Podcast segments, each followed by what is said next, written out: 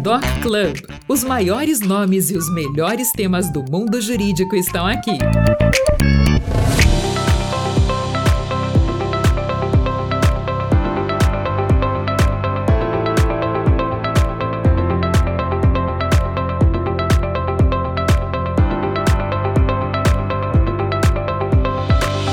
Oi, pessoal, tudo bem? Hoje temos mais um episódio do podcast Doc Club. Aqui é Irineu Galeski Jr., host aí do nosso podcast, e eu tenho dois convidados ilustres que eu agradeço muito eles terem aceitado aí o convite. É a nova face do direito. Então, aqui no nosso podcast, como objetivo é falar também de coisas. A palavra disruptiva, embora moderna e tenha a ver com startup, eu não acho ela muito legal, né? Mas são coisas novas, inovadoras, e o direito não é só advogar, não é só processo processo, é também trabalhar com outras coisas e o mercado está evoluindo muito. E dentre essas inovações, eu tenho as, a gente tem as startups, as legal techs, law techs, né, dependendo da nomenclatura que a gente utilize. Não que a Contractor seja uma delas, eu não sei, a gente vai ouvir dos fundadores, se eles classificam a Contractor como uma legal tech, uma law tech, mas eles saíram ainda estão inseridos no mundo jurídico e estão aí desenvolvendo atividade, inauguraram essa startup chamada Contractor, que hoje tem muito, como eu fiz a chamada aí essa semana no Instagram, tá chamando muita atenção no mercado. Eles têm bons competidores, mas eles estão fazendo um trabalho legal, estão ganhando bastante mercado. Então eu tenho a honra aí de receber hoje o Henrique Flores e o Bruno Doneda para bater um papo aqui conosco. E já de início, Henrique Bruno, a minha primeira pergunta aqui no podcast é sempre aquela: por que, que vocês escolheram direito? Quem quiser começar aí. Legal, Irineu. A gente aqui agradece aqui a participação. Conforme eu falei contigo nos bastidores também, você foi uma grande inspiração para nós. No meu caso, então, eu parti para o direito empresarial exatamente porque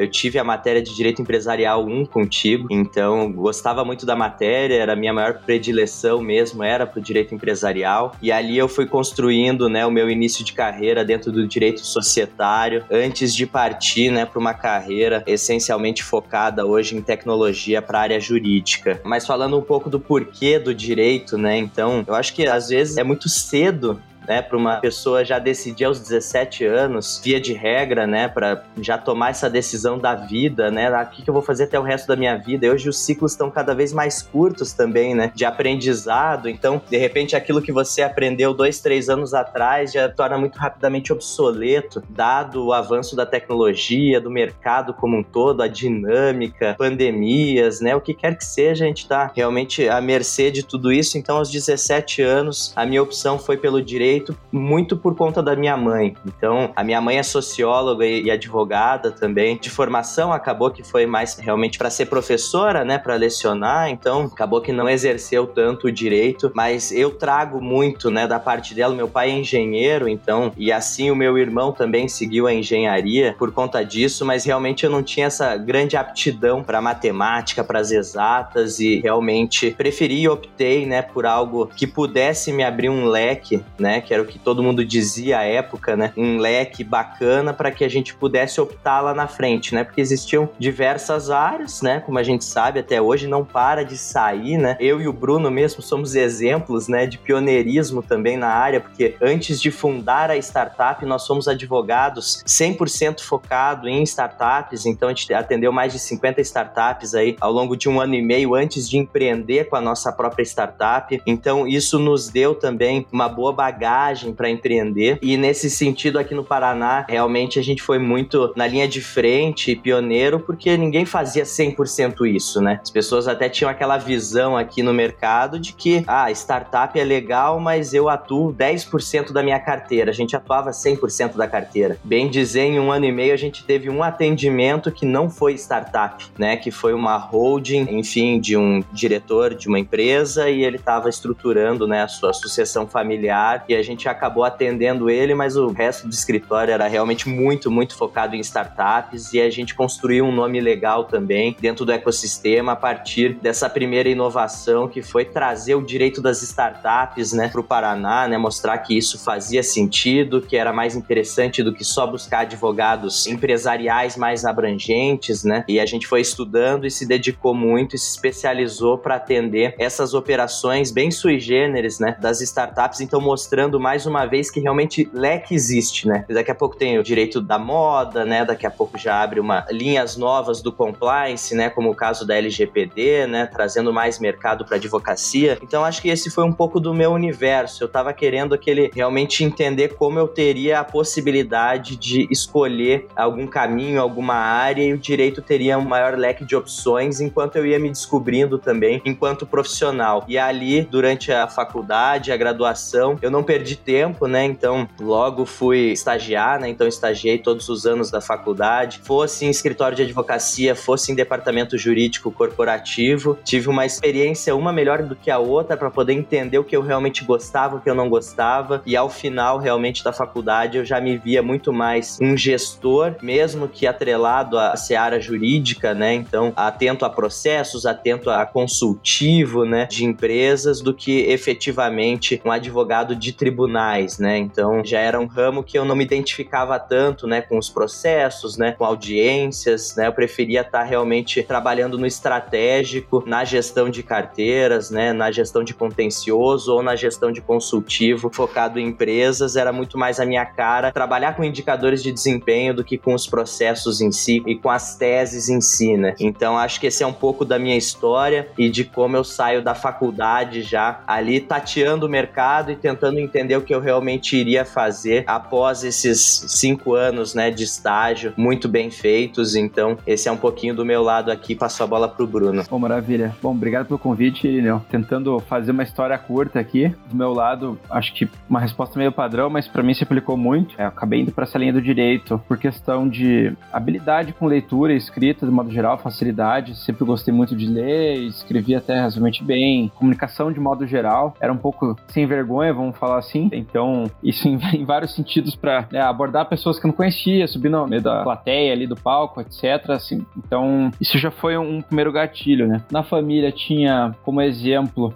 uma avó e meu tio, que são advogados. De fato, eu brinco com o Henrique, né, que nunca consegui herdar uma causa, né, de herança, assim, vamos dizer. Então, acho que só meu tio atua, minha avó não atua mais, mas foi muito mais um incentivo, talvez de exemplo, assim, de ver como é que funcionava, imaginar pelo menos, do que de ter conseguido gerar algum trabalho para mim. Fora isso, da mesma forma como o Henrique, meu pai é engenheiro, tinha essa vontade de seguir a engenharia, mas eu sempre fui alguém muito prático e muito sincero comigo mesmo. Eu sou muito honesto em assumir a minha limitação, ou se eu ver que eu vou ficar patinando em alguma frente, eu troco, eu tento de uma forma diferente. Eu não fico gastando muita energia em algo que talvez eu não seja tão bom. Então eu percebi também que não era um cara de cálculo pesado, na época pelo menos, e acabei optando por esse caminho mais voltado para humanos. E de fato, acho que a, a, parte que eu gosto hoje de números tem a ver, como o Rick falou também, tá ligada com gestão, tem ligado com uma parte de investimentos, talvez. Isso me atrai muito, gosto até hoje hoje. E é isso, em advocacia segui muito essa parte de escritório. Confesso que tentei trabalhar em empresa, não consegui, mandei currículo, fiz vários testes de trainee para as Big Four, na época eu tava muito afim de entrar. Depois passa o tempo a gente analisa, né, às vezes tem um porquê. No fim acabei não entrando em nenhuma Big Four, não quis estagiar em nenhum órgão público, não tinha interesse. Acabei trabalhando no fim mais em escritórios, como o Rick falou, né, tive uma experiência com a parte contenciosa e acho que hoje isso serviu muito para mim para ter uma, uma posição muito mais negocial e de resolução de conflitos do que, é, ou melhor, evitar que o conflito aconteça ou resolver de forma rápida e assertiva do que ir para o judiciário, né? Realmente foi uma experiência interessante, mas também não quero me prolongar. Acho que a tendência do futuro é ser não contenciosa para as empresas, especialmente, né? Então, as pessoas ainda precisam ter formas melhores de buscar o seu direito, seja judicialmente ou não, mas acho que de empresas o caminho é não contencioso, mediação, arbitragem, enfim, como quer que seja. E acho que é isso, para encurtar, esse foi o contexto, né?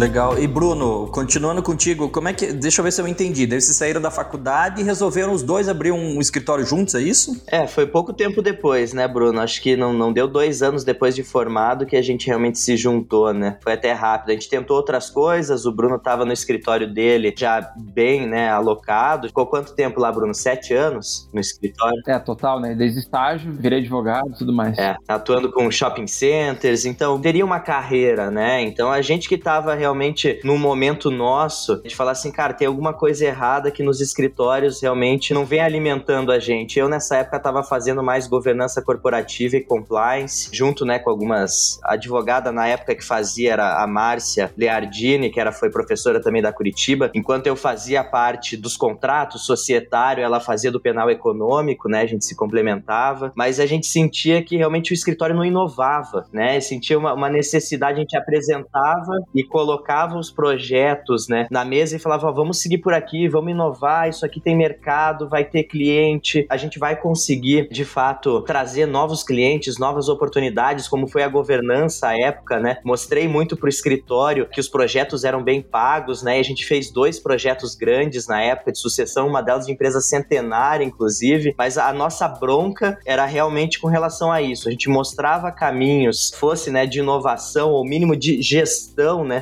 Trazer gestão profissional para dentro dos escritórios e a gente tinha realmente uma certa barreira e uma resistência do escritório em enxergar esse novo mundo, né? Então foi ali que a gente conversou bastante, eu e o Bruno a gente conversava, né, desde o tempo ali de faculdade, não perdeu o contato, e a gente fazia essa troca, né? Falava, Bruno, a gente tem que fazer o nosso, do nosso jeito, vamos começar, vamos entender o que, que a gente faz. E nessa época o Bruno pode até complementar agora, né? Eu tava com uma startup, ele tava com outra startup, né, atendendo individualmente cada um, paralelo aos escritórios, porque os nossos escritórios não tinham interesse em atender startups, né? Achava que não combinava com o modelo de honorários, né? Com essa história toda, né, de cobrar por hora, e a gente tinha uma visão que daria para cobrar sim por partido, né, mensal, mas um valor mais reduzido, né? E nesse sentido a gente se juntou e falou: "Vamos atender mais e mais empresas assim, vamos largar os nossos escritórios" e ali começa, né, Bruno? É, teve essa fase de experimentação, então, de fato, né, isso é um caso real, né? A gente se encontrava às vezes ali no bar mesmo da faculdade depois da aula, sempre, né? E conversava sobre o que, que incomodava, né, de fato, e boa parte é isso que o Henrique já comentou. A gente estava vendo que tinha alguma coisa no mercado que estava prestes a mudar parece que a maioria das pessoas, vamos lá, 90% do mercado não estava enxergando, né? Mais até. Eu também tinha, na época, estava fazendo uma pós em pouco depois, mas enfim, na época fiz uma pós na FGV de Direito Empresarial e teve um professor lá que indicou um livro chamado Tomorrow's Lawyer e foi um daqueles livros que deu uma explosão na minha cabeça, assim. Eu falava para Henrique, o livro é, já tá tudo rasurado, mas de fato ele era muita pólvora, assim, porque a gente já tava, né, aquela, aquela angústia que a gente tava sentindo, não sabia o que que era, né? Que alguma coisa ia mudar e a gente não queria estar tá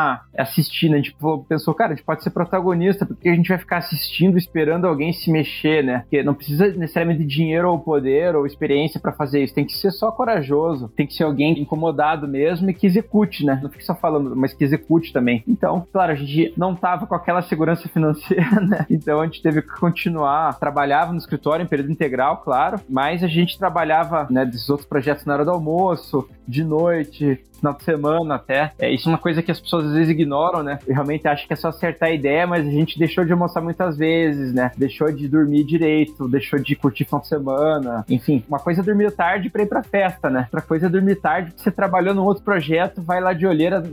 Pô, isso é. Tem que querer muito fazer alguma coisa acontecer, né? Mas resumindo, é isso. Um pouco de. Acho que foi bem orgânico. O Henrique tinha um case lá de um cliente, ele poderia atender sozinho, mas a gente. Cara, nem existia livro direitos para startups, né? Direito de inovação e tecnologia tecnologia nessa época, praticamente, que era mais a PEC ali. 2015, acho que a PEC devia ter os primeiros livros ali, né? Ela já era vanguardista né, na época, imagine. Então, não tinha muita referência. O bom é que, por outro lado, a gente também, no nosso experimentalismo, poderia também. Não tava tão errado, né? A gente resolveu se juntar, ó. Eu sozinho, a chance de errar é muito maior. Vamos tentar acertar melhor juntos aqui. A gente gostava do tema, aquilo, a, pra gente era motivacional. A gente sentia também que o mercado, os advogados que a gente trabalhava, muito mais experientes em outras matérias, eles não entendiam aquilo que a gente falava tinha que se mexer com muito estrangeiro, tinha que beber mercado de venture capital lá de fora. Então a gente começou a ver que, pô, isso é um diferencial competitivo, né? E isso, os, vamos falar assim, os velhos do mercado ali, os, o, o pessoal já bem rodado, eles não vão conseguir transitar muito bem nisso, né? Como o Henrique falou, pô, esses jogos, né? O escritório que eu trabalhava era um mercado que boa parte da carteira atendia o SIC, né? Então, só indústria. A gente falou, cara, esse negócio de indústria, a gente via aqueles infográficos, né? As big techs americanas ultrapassando todas as indústrias, né? Agora, claro, a gente tá vendo uma correção aí e tal, mas pensava, cara, se essa tendência vai se repetir, né? E se repete, então esse mercado vai ficar invertido, então é melhor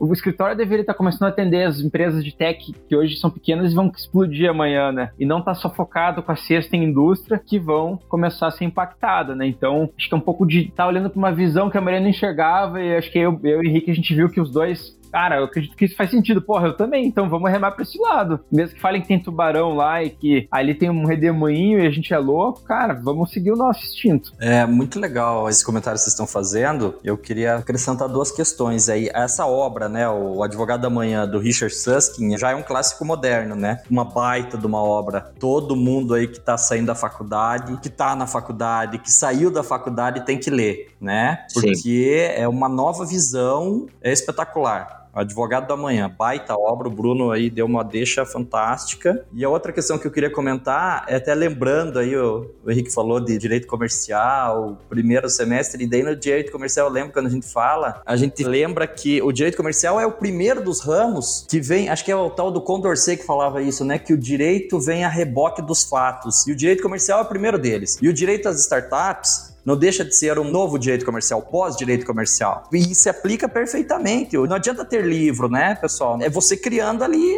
no caso concreto. Depois vem a medida provisória, depois vem a lei e tal. Você vai estudando, vem a lei complementar, você vai estudando, mas na verdade você tem que criar ali no, no dia a dia, né? Exatamente. É o direito que vem a reboque dos fatos, exatamente.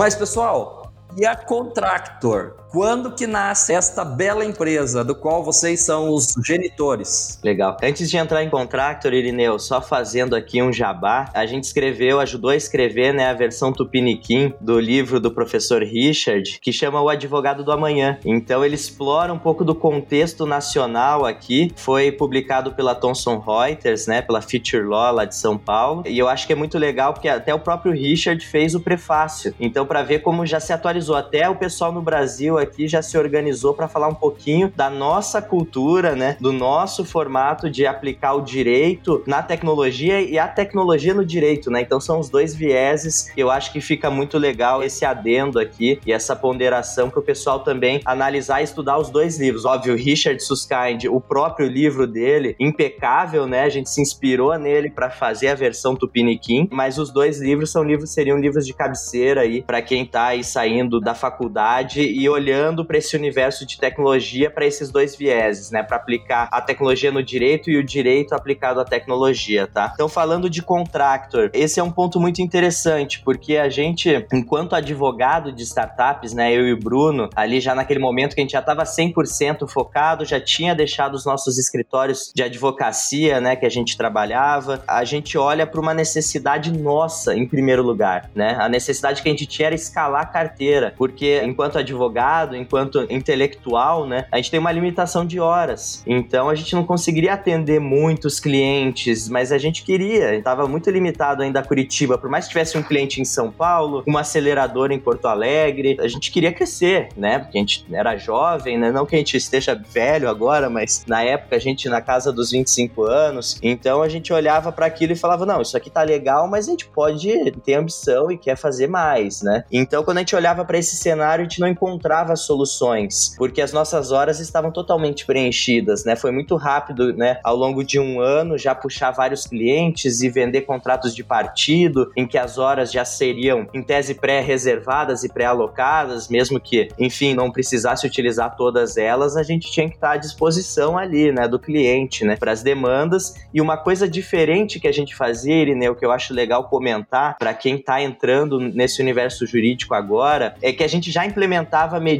do que a gente chama de customer success. Então, o sucesso do cliente em primeiro lugar. Então, ao invés da gente ficar recolhido dentro do escritório, esperando ligação, esperando e-mail, a gente ia visitar o cliente semanalmente. Então, a gente estava dentro do cliente puxando demanda de forma proativa. E isso nos colocava num cenário de ser necessário, ser importante, né? E realmente estar tá entregando valor para o cliente. Porque se você é um advogado passivo, né, nessa situação, daqui a pouco o cara fala, ah, nem tô usando o escritório mesmo? Para que que eu vou continuar? Vamos rescindir, vamos economizar. Ao passo que se você tá puxando a demanda e mostrando o trabalho, né, em contato constante com o cliente, eu acho que esse foi um grande diferencial nosso à época. Mas realmente, extremamente artesanal, algo que demandava muito do nosso capital intelectual e que estava chegando num teto. E foi esse teto que nos inspirou a buscar, né, no mercado internacional benchmarkings, né, ou seja, aqueles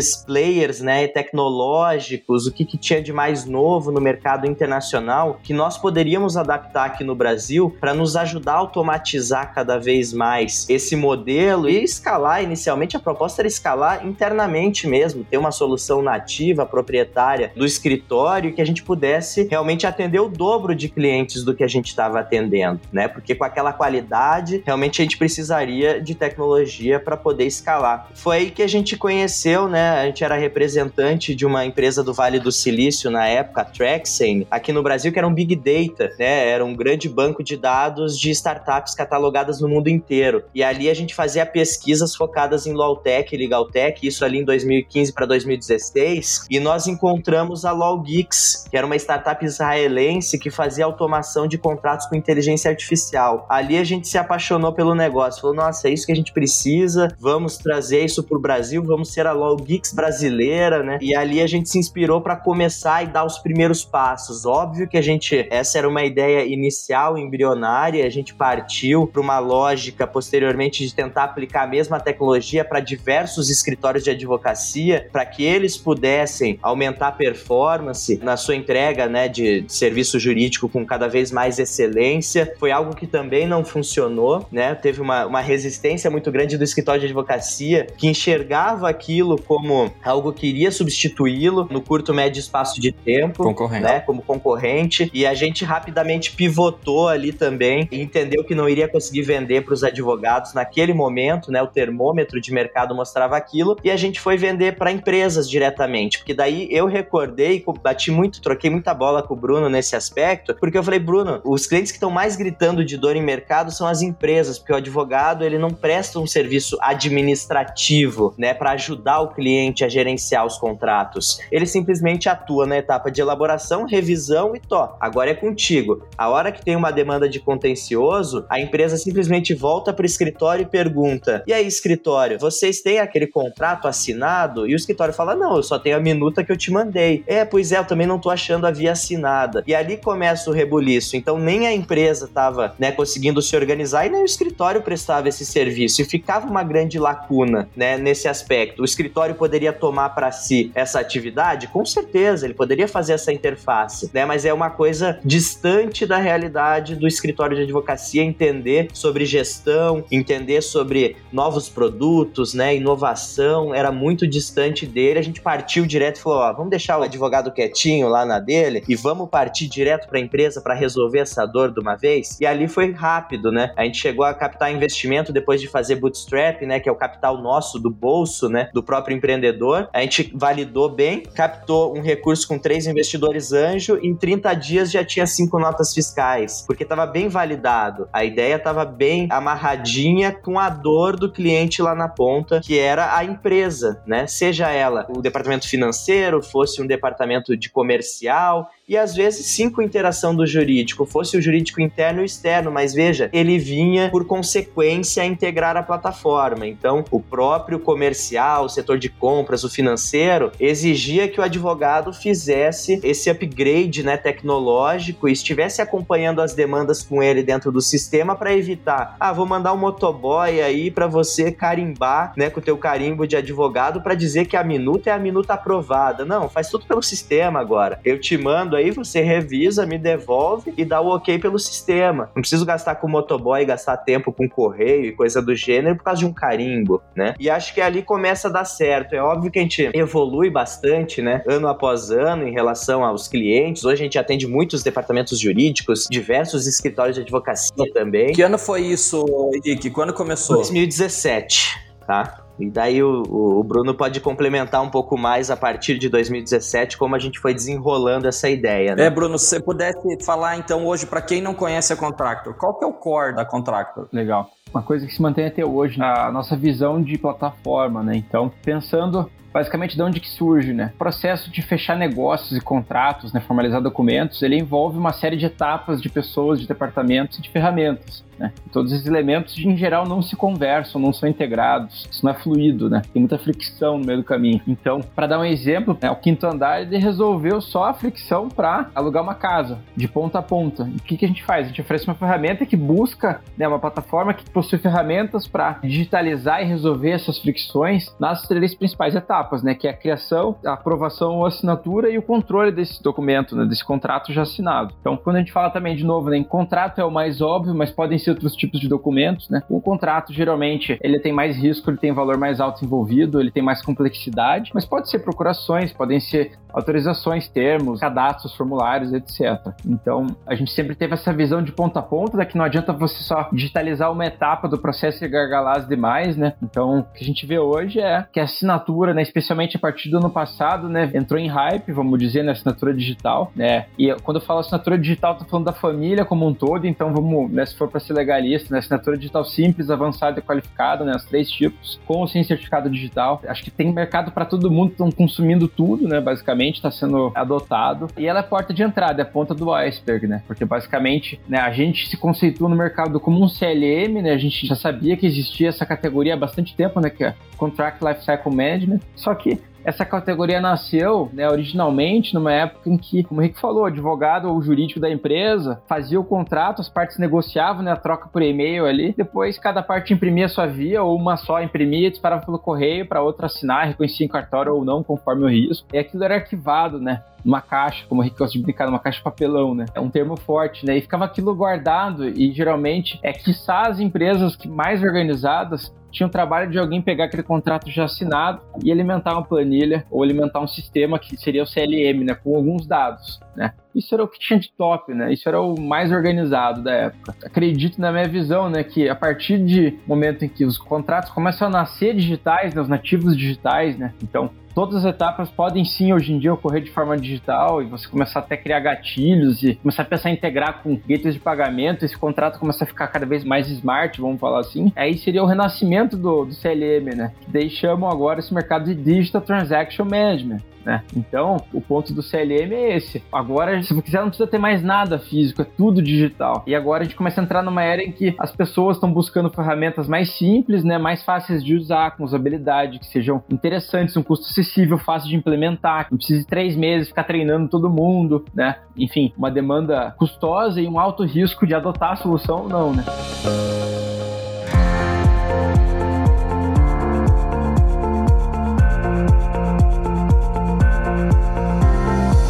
Que resume a Contractor hoje é que a gente fez um trabalho de democratização do acesso desse tipo de ferramenta, né? Isso já existia, a gente inovou na maneira de entregar esse sistema. Você já tinha um SAP Ariba que você gastava um milhão para implementar. Então você tinha um range, né? Um, sei lá, 30, 40 empresas no Brasil que poderiam ter. Tá, e as outras 15 milhões de empresas? Elas vão ficar sem nada? E a Contractor vem com essa proposta. Além de democratizar o acesso, né, através do SaaS, né, que é o software como serviço, ou seja, seja, a gente veio com a ideia do Netflix dos contratos mesmo, né? São mensalidades e não custos elevados de implementação. E recorrência, né? Isso que define o software como serviço. Mas outra coisa que o Bruno falou, Digital Transaction Management, é a evolução do Contract Lifecycle Management no sentido de ser colaborativo. Então, antes era só o setor de compras ou só o setor jurídico que cuidava dos contratos com esses sistemas robustos de um milhão de reais. A partir do momento que a Contractor entra em mercado, mercado, ela já junta o RH com o jurídico, o jurídico com o comercial, o compras com o financeiro e já vai realmente unindo dentro de um processo 100% digital a contratação de ponta a ponta. E aí, respondendo a tua pergunta, Irineu, que eu acho legal puxar esse gancho já, você perguntou se a gente é Legal Tech, né? Se a gente é Law Tech. A gente é sim, mas a gente costuma dizer que a gente é uma Legal Tech ou uma fintech não óbvia, porque a gente junta os dois mundos. Além de ser uma Legal Tech, a gente junta o universo das transações, né? Porque o fechamento dos contratos libera a oportunidade de você emitir uma nota fiscal, um faturamento, entender mais e gerar relatórios eficientes sobre a sua base de clientes. Então, a gente vai além, né, do que é só uma legal tech. Então, a gente vai também invadindo um pouco o nível das fintechs no ambiente de eficiência operacional, tá? A gente não chega a fazer o trabalho do gateway de pagamento, a gente não chega a fazer o trabalho completo de um RP financeiro, né? Um sistema de departamento financeiro, mas a gente entende que a gente está ali bem nessa lacuna, talvez, né, entre CRMs, né, que são sistemas comerciais de cadastro de clientes, fechamento do negócio, a gente entra e entrega essa informação e esse dado para realmente para os sistemas financeiros processarem os pagamentos. Então, a gente cobriu uma lacuna muito bacana de mercado e ali a gente se diferencia, né, com uma proposta que iniciou com a sua essência focada em pequenas e médias empresas, mas dali em seguida a gente já começa a fechar com grandes players também. O primeiro grande player que a gente fechou em 2018, dezembro, foi a 99 Táxis. Dali abriu brecha, né, e oportunidades para a gente expandir para Magazine Luiza, que a gente atende até hoje, Banco do Brasil, a gente atende Unimedes, né, a gente tem acho que nove Unimedes na carteira, se não me falha a memória, atende Lacoste, então algumas marcas já realmente de mais peso que a gente tem na carteira e não muda muito o formato do atendimento, a gente continua escalável, a nossa entrega é a mesma, né, cuidar do ciclo de vida de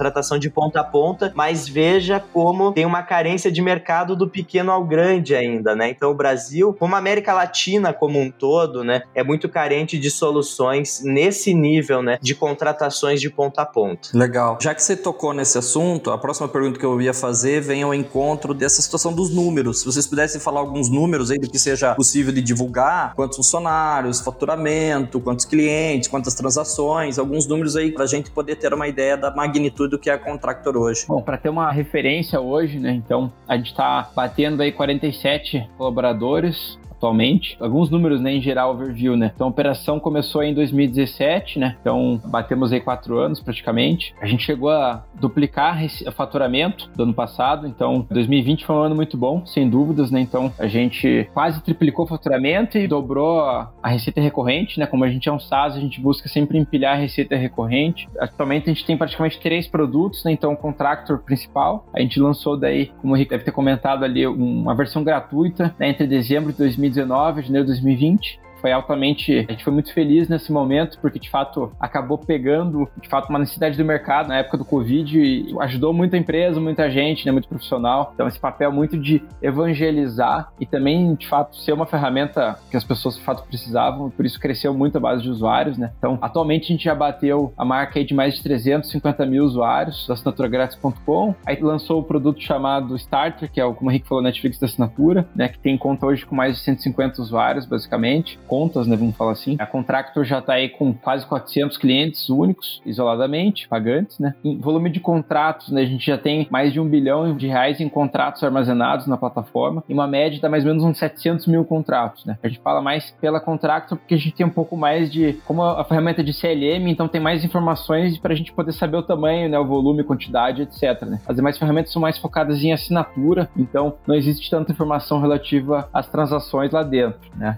De fato, fato, como a Henrique comentou, né, a gente tem a visão de expandir para outras frentes aí, né, tem muita relação com financeiro, né, a gente gosta muito dessa ideia, tem a parte da identificação digital também, que agora está crescendo muito. Então, acho que dando um overview do momento, acho que seria basicamente isso.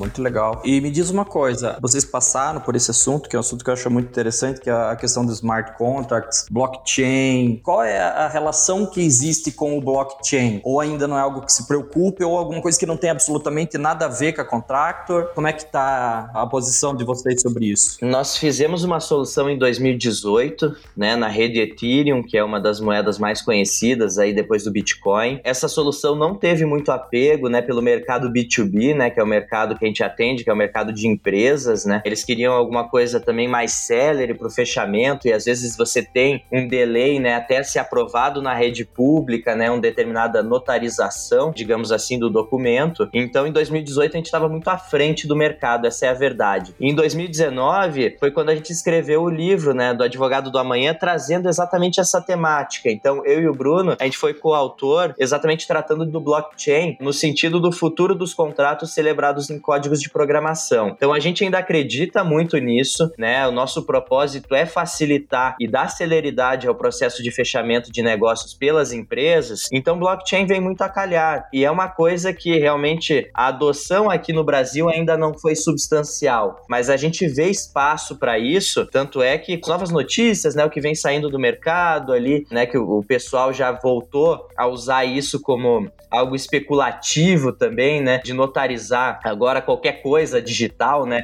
Ah, o primeiro Twitter. O NFT. Exatamente, esse mesmo. Então, ah, o cara foi lá e, e, o fundador do Twitter notarizou o primeiro tweet dele. Então, isso aí tá valendo um milhão de dólares. Então, voltou a estar tá realmente em voga, né, essa temática. A gente realmente acredita sobre a temática de blockchain é que você pode usar também muito da essência dele, né? Então, você criar essas cadeias, seja em ambiente público, né, das cadeias públicas das moedas mesmo, ou internamente criando seus nós e criando modelos criptografados eficientes de notarização, substituindo de certa forma né, aquela morosidade de cartório, correio, não só para contratos aí, né, Irineu? A gente está falando aí também de atas notariais, né? A gente tem colegas que fazem muito bem esse papel já online, então você precisa de um documento, né, uma prova de rede social para injúria, calúnia, difamação, você não precisa mais correr até o cartório, marcar hora e de repente perder o timing, né, que é o mais importante da pessoa retirar aquela informação da internet. Você já acessa, né, determinadas plataformas hoje que você já faz a notarização na hora e paga, digamos que um quarto do valor do cartório, sem falar que você não precisa gastar com estacionamento, né, gastar com outras necessidades, inclusive até tendo o cartório muitas vezes integrado a essas ferramentas. Então, ele te coloca à disposição, além de você gastar 15, 20 reais pela notarização, ele te oferece, você quer gastar mais 50, 80 para ter a validação do cartório também, então sem sair de casa. Eu acho que esse é o caminho que a gente tem que ter. Não um caminho de reserva de mercado, né? Mas um caminho de facilitar cada vez mais. E os próprios cartórios, né? Adotando tecnologias de blockchain, né? Ou privadas, né? Mas adotando o mesmo protocolo de blockchain, eu acho que para isso a gente consegue ganhos significativos nos processos de notarização e nos processos de smart contracts. Até porque a gente está falando de cases que a gente já vê funcionando globalmente, e o Bruno pode trazer até mais uns cases, mas eu trago um aqui que é de locação, né? Então, o fim da pretensão resistida. Então, de repente, você não pagou os aluguéis e automaticamente já sai de uma conta escrow, né? Dentro do mundo das criptomoedas moedas dentro das carteiras digitais já sai para a conta do locador. Então o inquilino não consegue mais deixar de pagar os aluguéis. Então isso é muito bacana e é uma ideia que já funciona lá fora e é algo que a gente deve ver no Brasil nos próximos anos, né?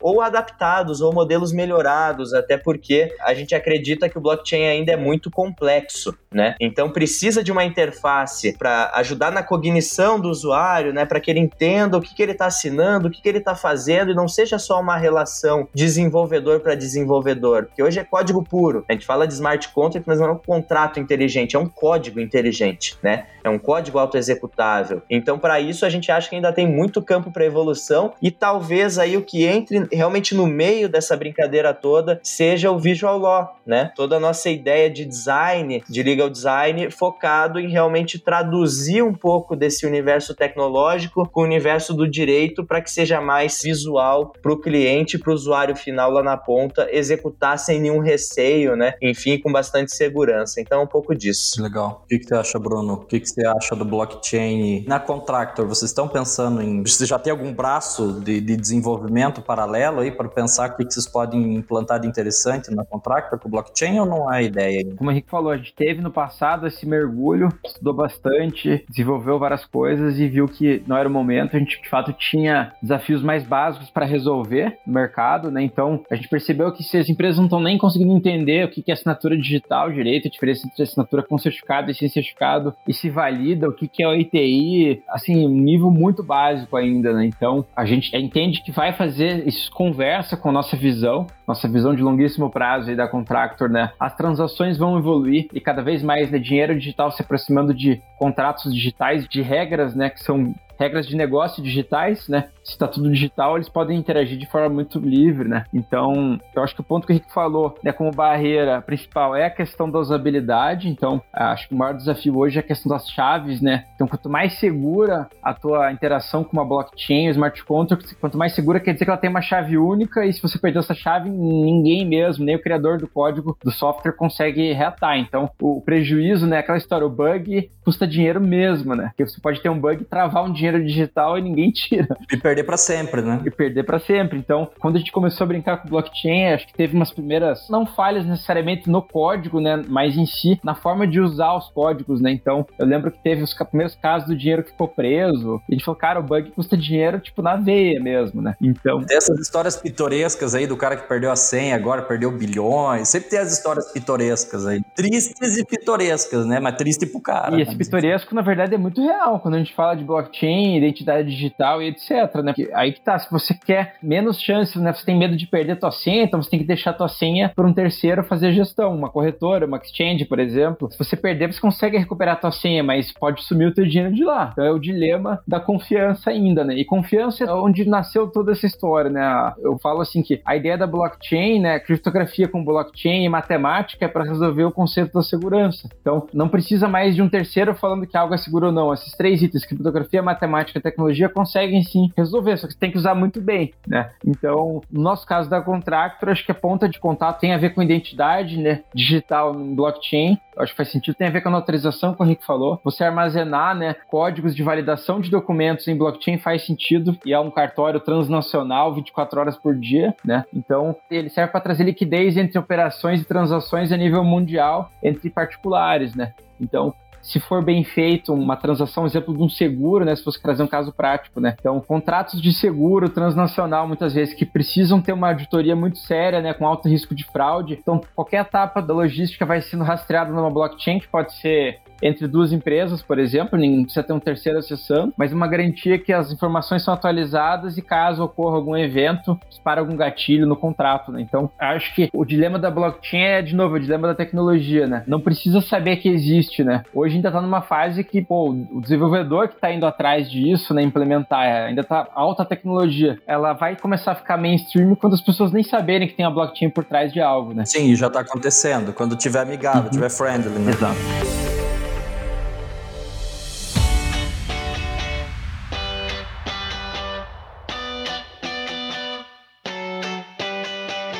Esse negócio do blockchain é um negócio que eu tô estudando. Assim, tô tentando ler, porque no começo você começa. É que nem os criptomoedas e tal, você acha que é um negócio meio bruxaria, assim, né? Um negócio meio. Plá, surgiu assim no mundo Sim. e tal, né? Mas agora eu tô estudando, entendendo. A primeira vez que eu fui ouvir desse negócio foi em 2019. Eu tava lá em Lisboa participando de umas semanas lá de palestras e veio um professor, claro, Oxandro, Oxandro Gonçalves aqui da PUC, ah, dando palestra lá. E ele falando sobre esse negócio. O smart contract seria assim um navio transportando e à medida medida que ele vai sendo geolocalizado, o dinheiro vai sendo liberado aos poucos na conta do vendedor. Eu falei, nossa, que coisa louca isso e tal, né? Mas daí você vai começando a entender, e eu acho que o grande dilema que a gente vai ter, que é o dilema da tecnologia, mas aqui a gente tem um dilema que é uma questão até meio economia política, que é um problema de público e privado. Que a gente tá muito baseado na ideia do público. Então, assim, quando vocês falam mata notarial, a primeira coisa que já vem à cabeça é assim, puxa, mas não é feito no cartório, entre aspas, do Estado, né? Que é um particular, delegado lá, mas é do Estado. Então, você, puta, mas aqui aquela assinatura vale mais porque é do Estado. Ou a situação de você ter, por exemplo, o cumprimento dos contratos independentemente da jurisdição. Acho que esse vai ser o grande desafio, a gente conseguir aceitar que o privado consegue resolver o problema. As próprias criptomoedas, o grande paradoxo delas é que elas não são controláveis pelo Estado, né?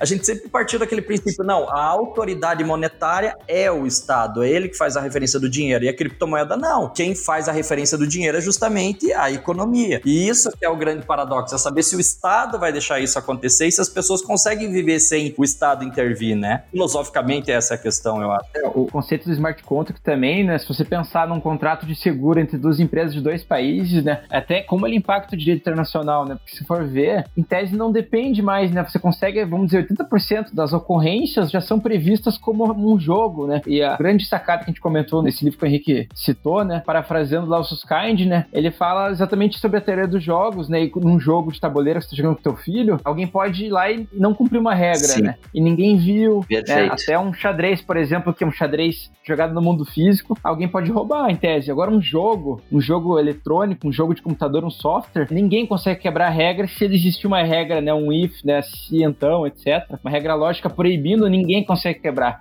e paradigma do contrato é esse. As pessoas estão preparadas para ser sempre. Para não quebrar o contrato. Não cobrar também, né? Perfeito. Só concluindo, Irineu, em se tratando de futuro aqui, bem breve, a gente está olhando muito mais para inteligência artificial, como a gente já testou lá no começo da empresa, né? A gente testou bastante com cláusulas. Então é algo que a gente está retomando forte agora, né? Parte de machine learning e está retomando outras duas frentes, né? Que é a parte de dados. Então, dados para geração de performance na gestão. Então, tudo transformado em dados. Cada milímetro, né, é que o usuário percorre dentro da plataforma ser transformado em dados para gerar inteligência para ele. A gente está focando muito em integração. Então a gente entende que o mercado você não precisa mais reinventar a roda. Tem inúmeras soluções eficientes. Então, para que que eu vou construir um RP dentro do meu sistema se RP já tem há mais de 20 anos em mercado? Vamos integrá-los, né? E da mesma forma CRMs, gateways de pagamento, sistemas, né, qualquer que seja de workflow, né, que seja mais avançado para a gente integrar. Então a gente já tem parceria com a Pipefy por exemplo. Então, nesse aspecto, a gente está mirando nessas três frentes: inteligência artificial, dados muito fortemente, integrações e facilitar principalmente as integrações né, com outros sistemas. Então, essa é a nossa visão aí para curto, médio prazo, é o que a gente já está focando ali muito a nossa equipe de tecnologia para isso. Muito legal antes da gente caminhar pro, pro final, e a conversa fluiu, né? Aí, ó, já estamos com fluiu. quase uma hora e tem muita coisa para falar, mas pra gente manter a nossa uma meta aí de uma hora de episódio, eu ia pedir para vocês, cada um de vocês, falar o seguinte, porque eu considero vocês hoje profissionais do direito de sucesso, referência, e é por isso que eu convidei vocês para estar aqui hoje. E o público que eu penso que é o público principal aqui do podcast é o pessoal que se formou agora ou que está estudando e que olha aí para frente, olha nessa visão visão de dentro da faculdade para fora, fala: puxa, o que, que eu vou fazer da vida porque não tem mais espaço para mim? Queria que vocês, cada um, desse um conselho para essa pessoa que não vê futuro. Não é que não vê futuro, mas o que ele precisa ter para ele encontrar o futuro dele bem sucedido, seja em qualquer área do direito. Tá, eu vejo que uma primeira solução para quem está com medo de não se ver no futuro é criar o seu próprio futuro. Isso aqui isso depende de alta capacidade de resiliência e disciplina e paciência. Não vai achar que vai criar isso num mês e não vai achar que é uma sorte de uma ideia, esqueçam ideias geniais, não contam tanto, o esforço é muito mais importante. Eu acho que tem que se desapegar também, assim, sendo bem sincero, né? Não é necessário, se você se formou necessariamente em engenharia, você seguir engenharia, você pode ir para o mercado financeiro. Se você se formou em direito, você pode sim ser um gestor, pode trabalhar com negócios, né? O Henrique, a gente escapou de várias ciladas, né, como empresários, vamos falar assim, por ter a bagagem da advocacia, né, apesar de ter o AB, de ter trabalhado com empresarial e tudo mais, mas isso nos protegeu, eu brinco que é uma arte marcial do mundo dos negócios, né, ter um diploma de direito, se protege de muita coisa, mas voltando para a dica, acho que se desapegar, não tenham receio de não seguir uma profissão, uma linha de carreira óbvia, né? Acho que cada vez mais, né, dando um exemplo, a minha esposa, ela cursou turismo, teve uma agência por um tempo, depois, segunda faculdade que ela fez foi psicologia, hoje ela é uma puta psicóloga, tá super bem, tem tudo a ver, parece muito óbvio que ela sempre foi a profissão dela, mas talvez, quando ela fez a primeira faculdade, né, ela era muito jovem, né, eu, quando ela entrou na psicologia, ela era aluna mais aplicada e sabia o que ela queria, né, então acho que saber o que você realmente quer vai fazer você ir muito mais longe e chegar numa posição muito melhor, se você tá perdido realmente, acho que é uma fase então você tem que entrar no modo de exploração, entender o que está acontecendo, olhar para outros países, para onde as coisas estão caminhando, procure ler literatura às vezes estrangeira, beber na fonte, né, de pessoas que se inspiram, escutar podcasts de bons professores aí. Que...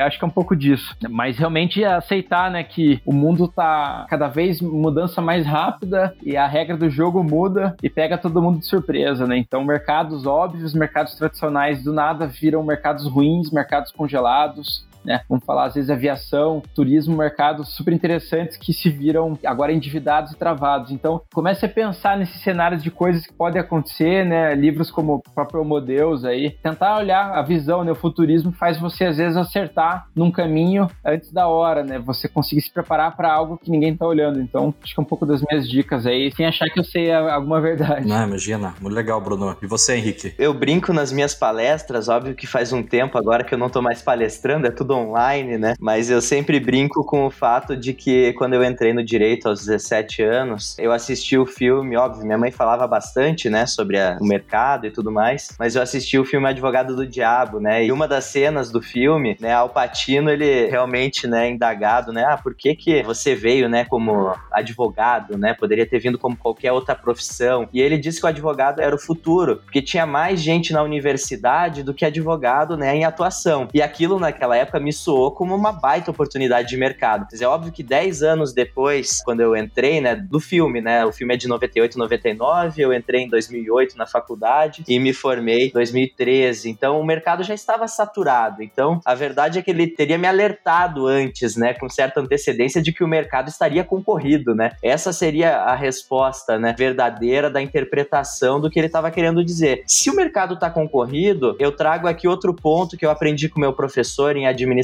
em gestão estratégica de vendas, que você é um profissional bem pago por aquilo que você é exclusivo. Então, se você for somente um advogado recém-formado, sem ser especialista em alguma coisa, sem buscar visão holística, você provavelmente vai ser muito mal pago porque tem muitos advogados igual você em mercado. Agora, parando para analisar um pouquinho do meu currículo também, né? Então eu saio da faculdade trabalhando já muito mais com governança corporativa, com olhar muito mais de administração e economia, né? Fiz especialização em, em gestão de operações societárias e planejamento tributário, em que a maioria da turma era de contadores. Então, olha a diversidade, né? Diversificar o meu estudo ao lado de contadores. Depois eu fiz administração, especialização em ADM, focado em mercado financeiro e de capitais, para ser ainda mais especialista né, nessa seara de sociedades anônimas. Então, não seria só mais um advogado, um advogado empresarial societário, seria focado em SAs. Então, ali eu começo a trilhar uma exclusividade. Quanto mais exclusivo você é, mais interessante fica. Então, minha visão holística só expandiu dali em diante, porque eu fui estudar tecnologia, eu estou me formando em design agora de serviços, eu estudo muito, né, gestão de marketing, marketing. Então, é algo que você não pode parar de estudar. E não é só especialização, não é só academia. Compre livros, né? Faça isso de forma autodidata. Então, não é porque tem um livro que parece que não tem nada a ver com a área jurídica, um livro de psicologia, mas no final do dia esse é um conhecimento que pode te ajudar também no dia a dia, né? Psicologia também no sentido de como fechar negócios, né? Na tomada de decisão do cliente, do consumidor. Já que o mercado está tão concorrido e disputado, você vai ter que ser um exímio negociador. Você vai ter que ser um bom comercial. Você vai ter que entender como fazer um pós-venda, como a gente conversou aqui no podcast no início, como a gente aprendeu a fazer customer success, né? Um pós-venda dedicado, qualificado em prol do cliente. Então, quando a gente olha para esse universo, a dica é não dá para ficar só no direito. Tem que ter visão holística, tem que ser autodidata, não pode parar de estudar. E quanto mais bagagem, né, e arcabouço de diversas áreas você consegue amealhar, melhor fica, porque daí você é aquele cara exclusivo, que só existe aquele cara no mercado que entende de administração, que entende de direito e que entende de uma seara médica. Quem que é esse cara? Ah, é o profissional X. Então, acho que é isso. A dica principal é que se você for só mais um,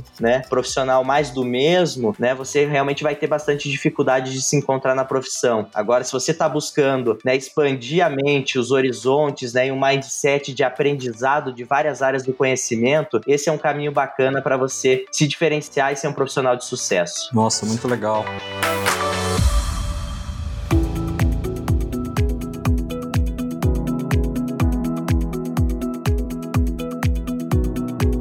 E enquanto você estava falando aqui, eu lembrei de quando eu estava na Federal e eu entrei em 98, foi uma época. Peguei duas greves gigantescas, assim, de um ano quase, cada uma. E eu lembro que naquela época eu tinha bastante tempo livre, né? Eu fazia estágio e tal. Mas eu falei, puxa, eu vou começar a ler uns negócios estranhos aí. Então eu li bastante coisa de economia, que me ajudou depois no mestrado, doutorado. E eu li psicologia. Você falou em psicologia, eu li psicologia. Eu lembrei do livro que eu li. Eu falei assim, pô, quem diabo é esse tal de Freud? Eu vou dar uma lida nesse cara para ver qual quer. Lembrei agora. Eu li o livro dos atos falhos, em que ele explica o significado dos atos falhos. Cara, é um negócio que tá até hoje na minha mente. E hoje, quando eu tô falando com alguém e alguém comete um ato falho, eu já me lembro, claro, depois. Jogou tem... uma pista ali, né? Mas, cara, é espetacular isso que você fala, porque é um arcabouço que fica. Sim. Né? É um arcabouço que fica e só para concluir esse raciocínio, eu tô num dilema, porque daí às vezes os alunos vêm falar, vêm falar nas redes sociais, vêm me perguntar, e eu tô num dilema, eu não sei, eu já mudei várias vezes de ideia. Se eu não sei se é importante a especialização, ou se é o cara ser especialista, ou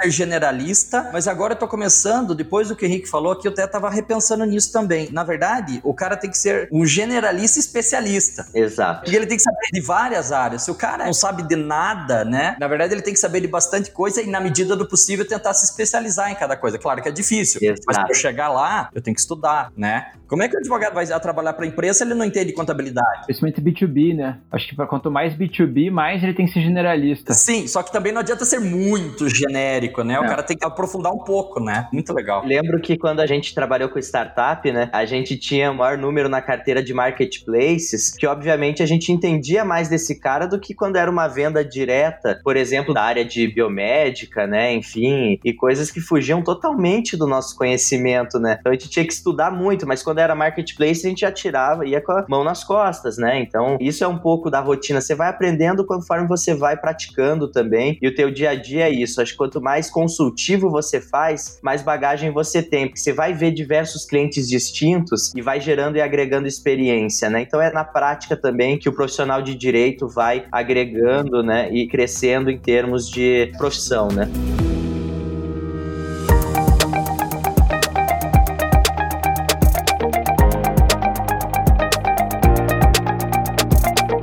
Vamos pro nosso ping-pong final. Agora fazer perguntas pessoais pra vocês, só pra gente conhecer um pouco mais como é que vocês são. É, é bem tranquilo e tal, mas só pra gente saber como é que vocês são mais como pessoas físicas e não como PJs, né? Parece o programa da Tata Werneck agora, né, Irine? Exatamente. Chega desses negócios de seriedade, carreira, sucesso.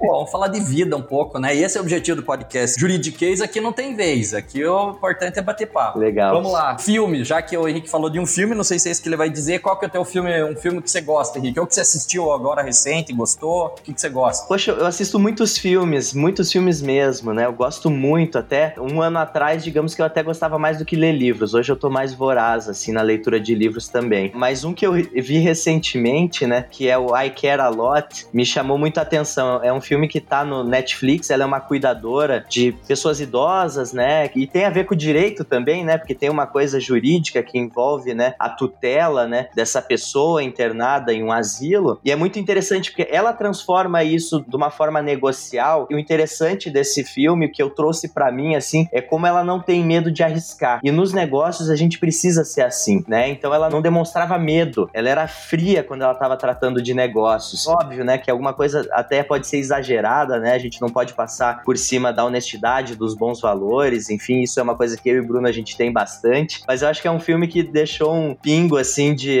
intensidade, né, nessa questão de não ter medo, né? Arrisca, faz, não tenha medo de nada, vai fundo, acredite em você que você vai longe. Então é um pouco do que eu digo, lógico, né? Respeitando um pouco dos valores e da ética e da honestidade, que talvez ela tenha pecado um pouco no filme, mas vale a dica. Beleza. Você, Bruno? Meu filme preferido é A Origem, tem a ver com essa parte do inconsciente, etc. Mas recente, né, para trazer um filme mais novo também, vi um documentário sobre o Tiger, a história do Tiger Woods, que acho que tá na Amazon, que é legal, assim, porque é um comentário também que mostra aquela história da ascensão, queda e voltando para pegar pódio de novo. Então, para mim, o cara é um. Assim, sem entrar em mérito de atos errados e etc, mas uma super história assim legal de o que, que você precisa, né? O que, que tem por trás para chegar em, né, no auge do que você objetiva, muita história sobre disciplina e, e, enfim, que todo mundo tá sujeito, todo mundo é humano, a gente nunca pode esquecer, né? Mesmo que você esteja no topo, você continua sendo humano, então acho que é um pouco disso. Pô, eu gosto de biografia de esporte, mas essa do Tiger eu não tava sabendo, eu vou assistir. É recente, acho que é de 2020 ou 2021, se não me engano. Bruno, você é um livro?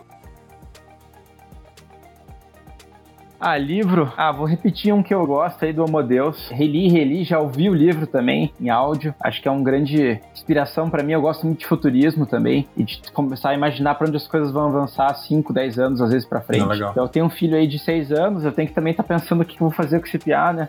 é verdade. Como diz o Homo Deus, né, o, o autor lá, o judeu, ele fala que você não sabe se ele deve ensinar o teu filho a atirar ou programar. Pesado, mas fica a reflexão.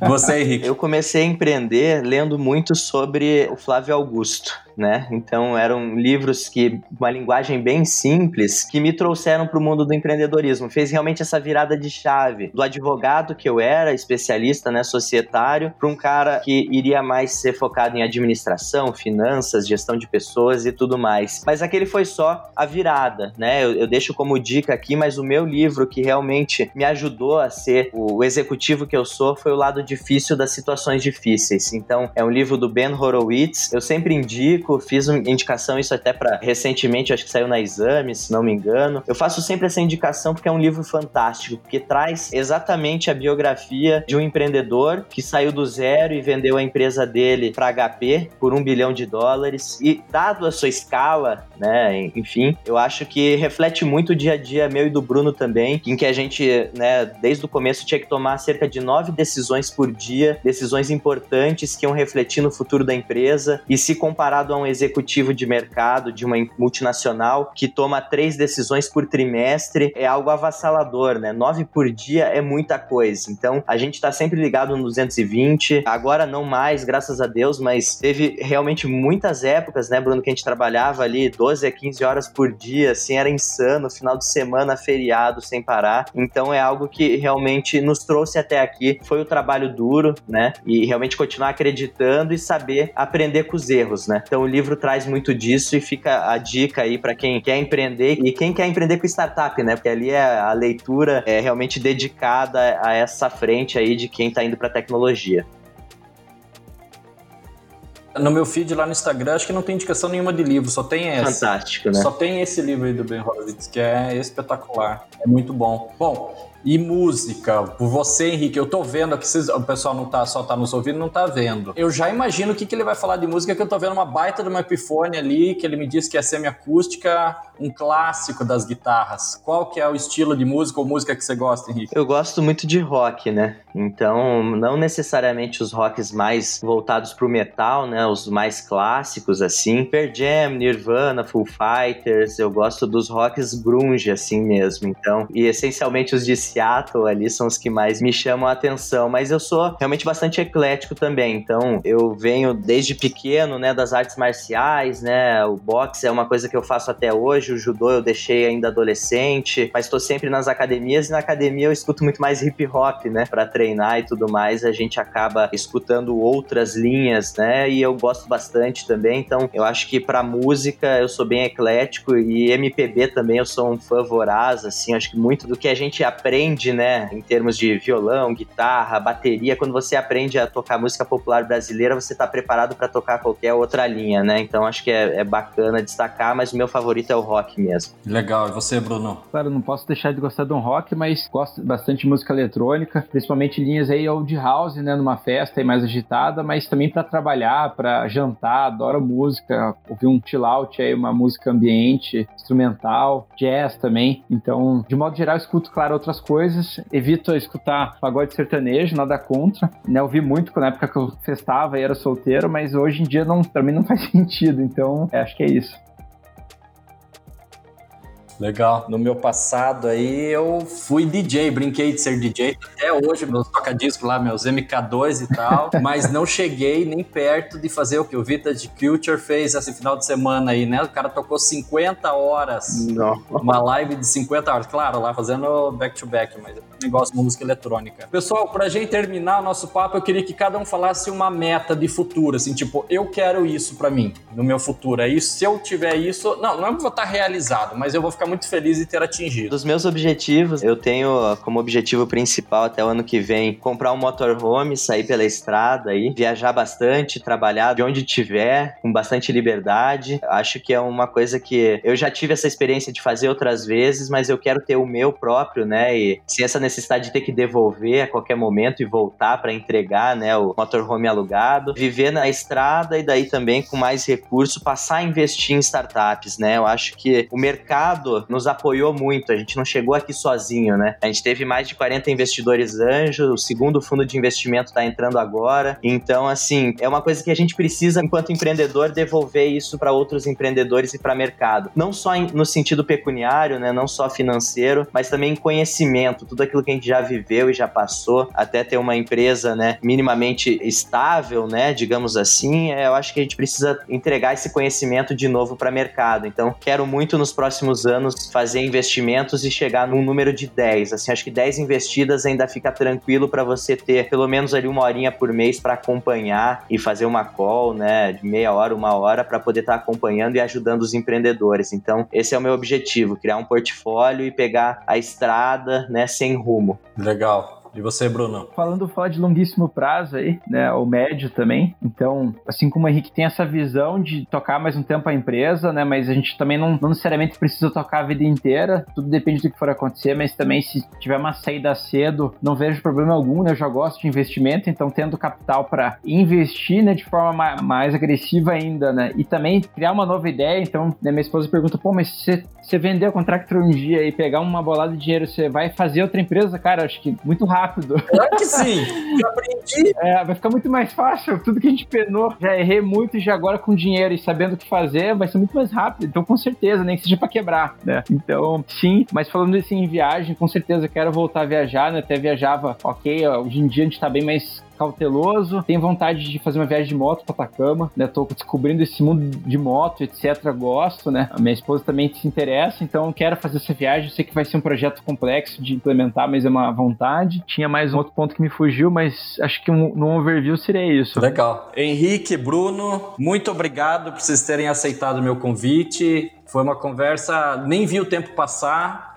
Foi muito legal, aprendi bastante. Espero que o pessoal que nos ouça aqui ouça vocês como uma inspiração. Mostra que a gente não está colado na carreira, nós é que fazemos o nosso futuro, né? Vocês mesmos falaram isso que eu acabei de repetir e são palavras fortes que tem que ficar a título de inspiração para quem está nos ouvindo. Muito obrigado, viu? Abraço. Valeu, Irineu. A gente que agradece aí, até porque cheio de gente, né, de renome aqui, a gente no meio dessa turma toda, a gente que é, se sente lisonjeado, né, de estar tá participando.